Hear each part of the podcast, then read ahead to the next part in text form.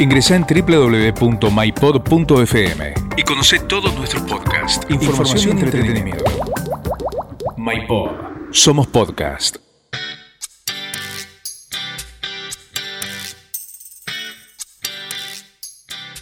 Hola, soy Ceci Cinca, soy periodista y mamá de dos hijos. Y este es el podcast de Mamá Glam. Bienvenida Ana Vilarboito es psicóloga, mamá de Olivia y de Faustina, y días después del nacimiento de su segunda hija, de Faustina, em, escribió en su Instagram, que es arroba somos triburrondas, un mensaje que nos encantó y que vamos a compartir con ustedes que dice, siento que Faustina llegó de esa manera para reencontrarnos a las mujeres y por qué no a todos, con nuestro derecho a ejercer soberanía sobre nuestros propios cuerpos y nuestra sexualidad a parir, así como lo hice, no, se, llega, sola.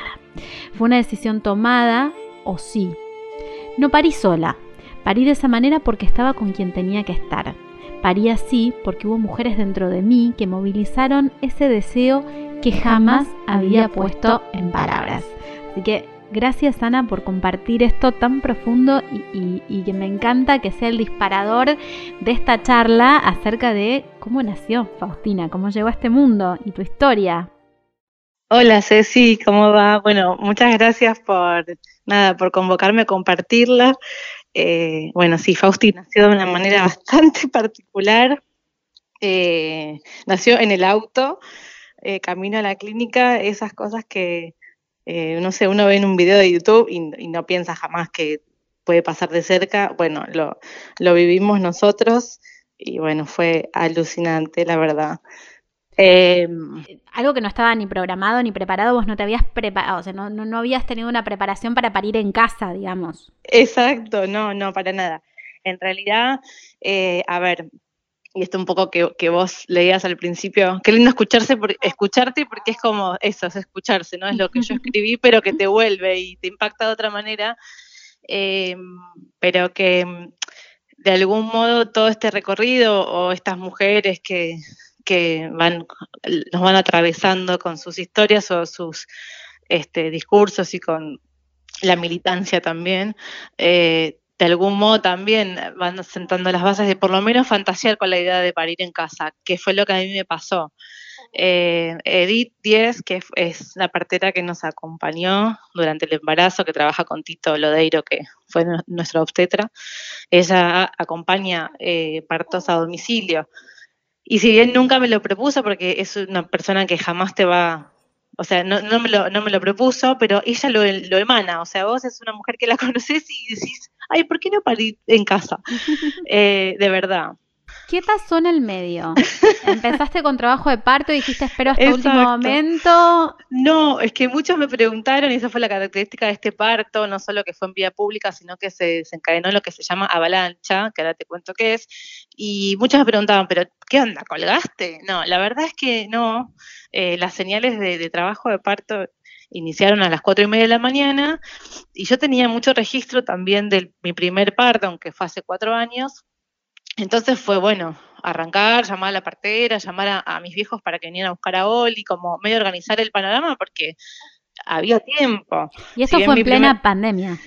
Esto fue el 30 de julio, en plena pandemia, hace un mes y medio. Sí, eh, de, hecho, gracias a, esta pandemia espantosa que nos está atravesando. Llegaste eh, rápido. Exacto, exacto. No lo suficiente, pero rápido. Y bueno, eh, cuando nos subimos al auto para salir de casa, eh, mi sensación era que no llega, o sea, era que había que apurarse demasiado, había que apurarse. Y, Lucas estaba como muy tranquilo porque ya había acompañado el primer trabajo de parto, entonces bueno, me tranquilizaba y yo le decía, no, no llego, no llego. Es que él no sabía lo que estaba sintiendo vos. Exactamente. Hasta que empezó la avalancha, que, es la característica de, que aprendí con el nacimiento de Faustina, que es que toda la, como la, última fase del trabajo de parto, que en un parto normal capaz se dan dos, tres horas, a mí me sucedió en 20 minutos, media hora, ¿entendés? Entonces fue como, una empezó una contracción atrás de la otra y yo ahí empecé, por favor, dame un respiro, hija, y ahí Lucas se dio cuenta que realmente era otro el panorama. claro. Sí, tal cual. Eh, y ahí... ¿Dónde eh, estaban en ese momento? sí, Mira, Decime hay- qué cartel estabas mirando. Exacto. Bueno, yo ya había dejado de ver y de mirar, porque la verdad es que afortunadamente cuando quedas tan tomada por la fisiología, eh, tu cerebro, la parte más racional se desconecta, que es el gran tema de, la, de, de llegar a una institución y, y que te violenten con, con todas las cuestiones, ¿no? Porque te ponen este, a, pensar en un momento que vos tenés que estar desconectada. Entonces yo no veía, no veía de la calle, no escuchaba sonidos, no sentía la temperatura, solo eh, eh, era como, era muy interno toda la sensación. Y en cancha de River, este, nosotros bosteros igual, en cancha de River, eso me lo contó Lucas después porque yo no veía nada, rompí bolsa.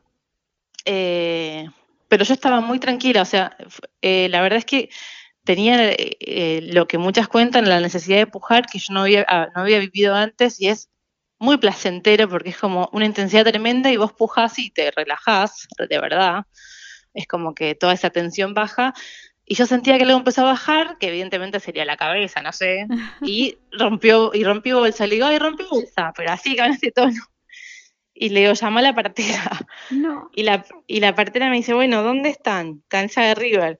Eh, bueno, tranquila, me dice, respirá cortito y trata de cerrar las piernas y si te vienen ganas de pujar, no pujes. Y yo revolví el celular y, y- y me, y me toqué y dije, está acá, la cabeza está acá. Cuando rompo bolsa y mi partera me propone aguantar, yo revolví el celular porque realmente no había chance. ahí la escuchamos Per- a Fausti. Perdón, sí. Ella dice, acá estoy yo, soy la protagonista, tengo que salir en, en el, en ¿Por el qué habla mi podcast". madre? Y bueno, y yo ahí me saqué el pantalón y dije nada. Y Lucas me mira y dice, no, ¿qué vas a hacer? O sea, como que él me vio decidida y yo ahí sí, sí que sentí esto mal. Sentí esto de que estaba ahí muy afuera y no podía. O sea, yo dije, de, de acá tiene que salir, no puede quedar atravesada en el canal de parto. Como que ahí tuve un, nada, algo de lucidez.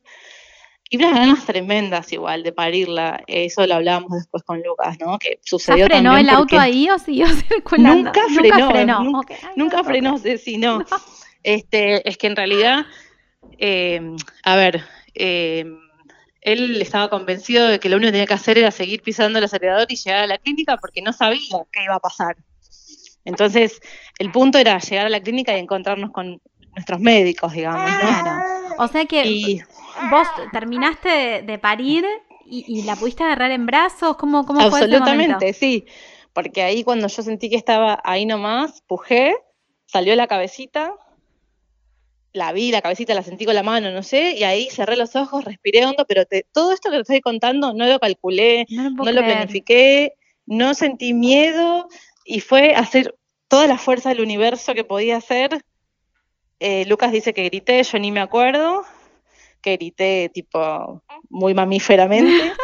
y, eh, y la terminé de sacar, una gorda que pesó 3 kilos 800, y Lucas dice que nunca la solté, nunca le solté la cabeza, así que no sé, no sé cómo la, Wow. no sé cómo hice todo, porque a todo esto Lucas iba sorteando conos por Avenida Libertador, no sé ni por dónde habíamos agarrado. Ah, por Sarmiento. Decime que no los paró Eh, ningún control de esos que en ese momento te pedían el papel para Sí, sí. No te voy a hablar como hablo yo, pero te digo que no nos paraba nadie porque yo estaba absolutamente expuesta con toda mi Ay, todo. sí, o me sea, imagino. veían pasar y decían listo, que pase. O sea, No. me veían pasar y me hacían pasar.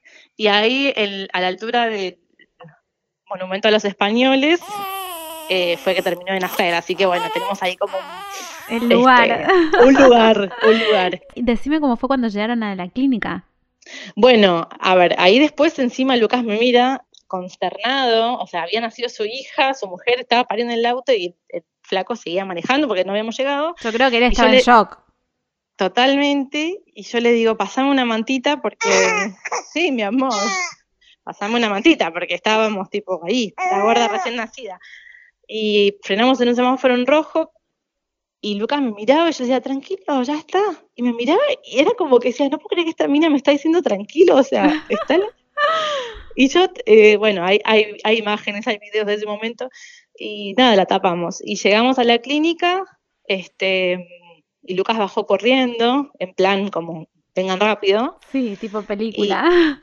tipo película, y en el medio me llama mi obstetra, tipo, che, ¿por dónde están? Yo lo vi, o sea, tenía el celular al lado y, y vi que decía Tito y lo atendí, porque era él. Así que Lucas mira desde afuera y dice, esta loca está hablando por celular, o sea, está relimada, acaba de parar, o sea, ¿con quién habla? Y bueno, Tito me dice, bueno, ¿por dónde están? digo, estamos en el Juncal, le digo, pero igual tranqui que ya no Ya está. pero había que cortar el cordón y, todo. Eh, bueno, afortunadamente no había alumbrado la placenta porque ah, si no, no tenía garantías legales de decir que era mi hija, aunque era evidente, o sea, posta que era un lío, yo no sabía que había que había ahí abajo de todo el quilombo que, que yo sentía, pero bueno, entramos a la clínica, tardamos como 10, 15 minutos en entrar, o para mí fueron eternos. Sí. Y yo entré con la gorda en brazos, o sea, en una sillita de ruedas, pero con la gorda en brazos y nos llevaron a sala de parto para terminar como el proceso del parto ahí. Pero imagínate que llegamos a las ocho y media de la mañana a la Trinidad y yo entraba y los enfermeros, la gente que estaba ahí, decía, ah, pero ya, ya nació, ¿viste? Y medio que me aplaudían en el pasillo. Yo no, no había caído ahí de la, de la magnitud de lo que acababa de suceder. Gracias, Ana, por compartir tu historia, la de Lucas y, la de Faustina, que, vino a coronar esta familia este, de amor y, parimos todas con tu relato. Así que me metí dentro de la historia. Gracias, gracias por es un poco eso. No, perdón, sí, es que es un poco eso, parimos todas. Es que lo que yo había escrito, ¿no? Como, sí, a mí me salió así, pero, pero no tuve que hacer un curso. Está nuestra fisiología, es solo recuperar nuestra soberanía sobre nuestra sexualidad en nuestros cuerpos. Es ahí, y es por ahí. Bienvenida Mirna Kalaichan, ella es licenciada en obstetricia y partera y la vas a encontrar en Instagram como arroba Mirna Kalaichan. Eh, gracias por sumarte y estábamos hablando de partos, estábamos hablando de historias de parto y recién escuchamos la historia de Ana que nos contó su parto camino a la clínica en pandemia, así que imagínate lo que es esa historia, eh, que es increíble y mm, bueno, vos que sos experta en el tema y que nos contenés a todas y nos ayudás y nos das la mano eh, y estás ahí, queremos preguntarte un montón de dudas que nos quedaron acerca de, este parto que, surgió en plena autopista prácticamente, eh, para saber ¿Cuáles son los signos de alarma? ¿Qué hay que hacer para estar tranquilas? ¿Cuándo darnos cuenta de que empezamos con ese trabajo de parto? A ver, no hay que ser muy experto para recibir un bebé, ¿sí? Lo puede recibir cualquiera, hasta la propia mamá, porque está tan preparada para parir como para recibir a su propio hijo y ese hijo sabe cómo nacer. Así que no hay mucho de esto. Lo que, como bien vos decís, es mm, saber identificar. Me encanta eso que decís, y ahí hago un paréntesis, porque siempre tenemos, y sobre todo cuando sos mamá primeriza, la palabra miedo es lo primero que se nos viene, ¿no? ¿Cómo, voy a hacer, voy a poder, cómo va a ser en ese momento? Yo me acuerdo, este, antes de que nazca mi primer hijo, todas las noches, el, último mes soñaba todas las noches cómo iba a ser esa llegada y, y, siempre el pánico era si me agarra sola, si voy a saber cómo, cómo detectar ese signo de que estoy empezando el trabajo de parto. Y sí, la verdad es que es algo con lo que trabajo todos los días. Trato, trato de poder evitar esa palabra, pero recurrentemente vuelve. El tema es que está muy instalado del parirás con dolor, ¿no? Es muy bíblico esto, mm, todo lo que nos vemos en, en las películas y en todos los lugares es como que la mujer sufre al momento de y es como que es lo, lo que tiene que ser. Yo te cuento que la mayor parte de los partos que asisto, la mujer a veces mm, está un poco más o menos molesta, a mí me gusta cambiar la palabra molestia o incomodidad por la palabra dolor, ¿sí? La contracción no tiene, no es sinónimo de dolor, no tiene que doler. En algunas personas duele más, menos, porque claro, el umbral de cada uno es diferente, pero hay mujeres que tienen partos orgásmicos, hay mujeres que no sienten la contracción y lo toleran hasta el final y no requieren de una analgesia, hay mujeres que mm, lo sienten un poco más, pero lo aguantan, hay otras que en la segunda contracción no lo pueden soportar. Bueno, eso tiene que ver con cada individualidad. Pero como bien vos decís, las pautas de alarma uno las tiene que saber. ¿Y quién te cuenta esas pautas de alarma para que vos puedas identificar? Las parteras. Las, parteras somos las únicas profesionales indicadas para poder decir, bueno, ante esta situación vas a la guardia. La mujer necesita que información, Ceci, información para poder decidir sobre su propia salud, es fundamental que la mujer cuando está embarazada y aún antes empiece a buscar información sobre esto, ¿no? Y empecemos a tratar de desmitificar esto del dolor. El dolor no, no tendría que estar esa palabra, porque nos está como coaccionando en una situación que es de bienestar, es de salud, es de felicidad, y el dolor imparte miedo, miedo, situaciones que uno no puede controlar, y no es así. El parto tiene que ser una alegría, es un acontecimiento de nacimiento, es felicidad. Yo siempre le digo a las mamás que Flaco favor nos hicieron las películas de Hollywood, ¿no? Donde siempre se ve a la mujer gritando desaforada. Eh, no, y además de esas películas se de esas películas se desprende que tras esos gritos aparece el niño. Entonces, cuando vos les decís a las mujeres que hasta los 5 centímetros, sobre todo una primigesta, ¿no? La mujer que está embarazada por primera vez y que por ese cuello de útero no ha pasado ningún bebé, 12 horas para un llegar a la mitad de la dilatación para un parto es mucho tiempo. Entonces ahí te empiezan a mirar como, ¿qué me está diciendo? ¿12 horas? Y le decís, sí, y después tenés más 10 horas más o 12 horas más para llegar a los 10 centímetros. Entonces empiezan el cálculo, 24 horas. Decís, claro, ¿cómo no voy a llegar a la clínica? o sea, es inaudito, como lo mismo de romper bolsa. Si rompo bolsa, nace el bebé porque uno tiene como, dice... Sí, esa fantasía de... rompe algo y se cae. Tal cual. Claro, pero hasta que esa mujer no entre en trabajo de parto, que el trabajo de parto, que es? Estas contracciones que van a estar modificando el cuello de útero para que se dilate hasta tanto no haya dilatación, pues entonces no va a haber nacimiento. Mirna, ¿qué cambió en pandemia ahora? Ay, tantas cosas. sí, ¿no? Tantas cosas. Qué pregunta tan amplia. lo claro, lo primero que los talleres que eran de preparación integral para la paternidad, que se daban de forma presencial, ya no son presencial, son vía online desde eso hasta Así que la, primera vez que te ves con, con, esa mujer que va a parir va a ser, eh, no, la conoces previamente, más allá de un encuentro virtual. Exacto, no la conoces físicamente. Al momento del ingreso, por lo menos donde trabajo yo, antes ingresaba el papá, ahora la mujer ingresa sola. Después cuando admitimos, recién ahí ingresa el papá. Después yo soy muy, muy de abrazar, muy de besar, muy de contener y eso ya no puede estar, tiene que haber distancia, pero ¿cuánta distancia puedo imponer yo en un trabajo de parto? Estoy con doble barbijo, estoy con máscara, ellos están con, con barbijo, no le puedo ver la expresión, ¿sabes cómo, cómo nos habla a nosotros la expresión en el rostro de la mujer? Entonces tengo que decirle, bueno, contame qué te pasa, decime qué te pasa abajo de toda esa tela. Ah, qué difícil poner en palabras para la mujer también e, en ese momento, ¿no? ¿Qué te parece? ¿Qué te parece? Muchas se me ponen a llorar porque quisieran estar con su mamá y pueden estar con, con su pareja o sabían que de repente iba a estar en la sala de espera de la familia, ¿no? Para esperar este acontecimiento y ahora tienen que venir solos. algunas les sentó muy bien porque no querían familia y a otras no tanto. otras mm, se me ponen mal porque yo no esperaba que mi hijo naciera en esta situación y yo quería comprarle tal y cual cosa. Bueno, le digo, a ver, una ropita más, una ropita menos, no va a modificar todo el amor que vos le vas a dar, eso no está intacto, ¿no? Eso, la pandemia no te lo puede modificar, eh, cómo lo vas a recibir con el amor que vas a, vas a estar en ese momento, o sea, hay cosas que modificaron, sí, claro, un montón, un montón. Eh, yo nací un bebé, me abrazaba, me besaba y ahora esas cosas no, no se pueden hacer. Ay, qué difícil. bueno, pero no nos quedemos. puedo tocar al bebé para colocarlo a la teta, tampoco puedo agarrarme al bebecito. Entonces es como que, viste, pero bueno. No nos quedemos con, esta sensación porque eh, seguramente que, que, se, que vos contenés de otra manera y acompañás de otra manera y que además esto va a pasar y, vamos a volver a los abrazos y, a tenerse en brazos y a los besos y, al contacto de, conocerse antes este, de entrar a esa, a esa sala de partos. Para cerrar, solamente quiero este, pedirte, vos que sos tan genia y, tan profesional, que, que nos resumas en una o dos palabras qué significa este para vos?